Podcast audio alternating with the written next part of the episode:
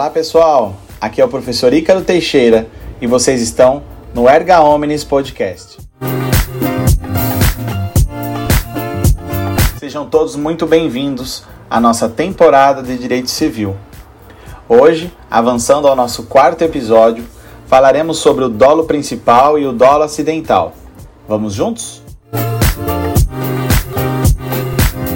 Meus amigos, estamos falando aqui do capítulo 4 do nosso Código Civil, a Lei 10.406 de 2002, que tanto estudamos aqui nos nossos episódios.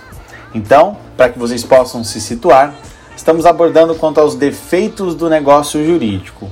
Os defeitos do negócio jurídico são classificados em cinco. Temos por primeiro o erro, depois o dolo, a coação, o estado de perigo e, por fim, a lesão. Estamos falando aqui quanto ao dolo e permitam-me uma consideração ainda para que vocês possam compreender que não estamos falando do dolo do direito penal, tá bom? O dolo do direito penal, meus amigos, ele é diferente. Estamos falando do dolo do direito civil. Então vamos nos ater no episódio de hoje apenas ao artigo 145 e 146 do nosso Código Civil. Tá legal?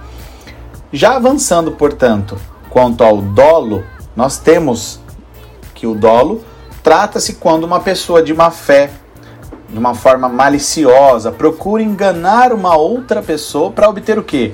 Uma vantagem na celebração do negócio jurídico, tá bom? A nossa doutrina costuma classificar, portanto, e inclusive até nos termos da lei, o dolo em principal, também chamado essencial, e ainda o dolo acidental.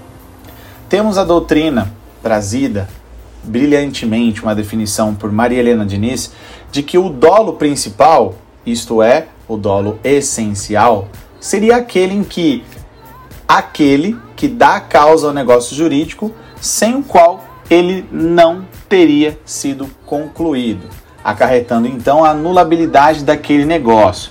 Então o que, que a gente já pode já concluir aqui?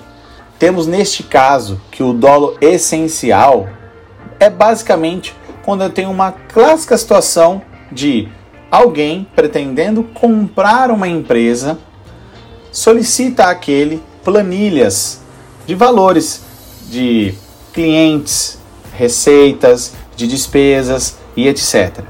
E esta outra pessoa pretendendo vender apresenta planilhas falsas. Neste nosso caso, estamos diante de um dolo essencial, é aquele que dá causa ao negócio jurídico. Ora, eu solicitei esta planilha para então poder fazer a aquisição desta empresa. Porém, essas planilhas, elas são falsas. Elas trazem um prejuízo àquele, portanto, se as planilhas fossem verdadeiras, não teriam sido comprado a empresa. Então essa é a grande sacada. Já no caso do dolo acidental, o que, que muda? Vamos primeiro conceituar, né? A, a, a, definição trazida pelo artigo 146 ela é muito bacana, pois ela diz assim: é acidental o dolo quando a seu despeito o ato se teria praticado embora por outro modo. Então a grande sacada é o seguinte: que o dolo, ele na sua forma acidental, ele não tem influência para a finalização do ato mas apenas e tão somente a exigência da compensação por perdas e danos. Vamos de exemplo. Imagine, é, no nosso caso, por exemplo, Fulano, denominado como Pedro, almeja adquirir um apartamento de Joana, por exemplo.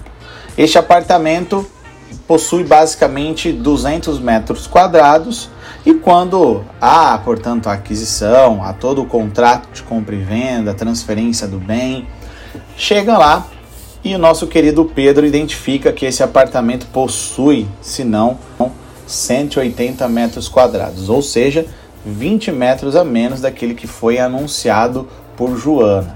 Neste caso, é, este dolo ele configura acidental porque Pedro já iria comprar este apartamento.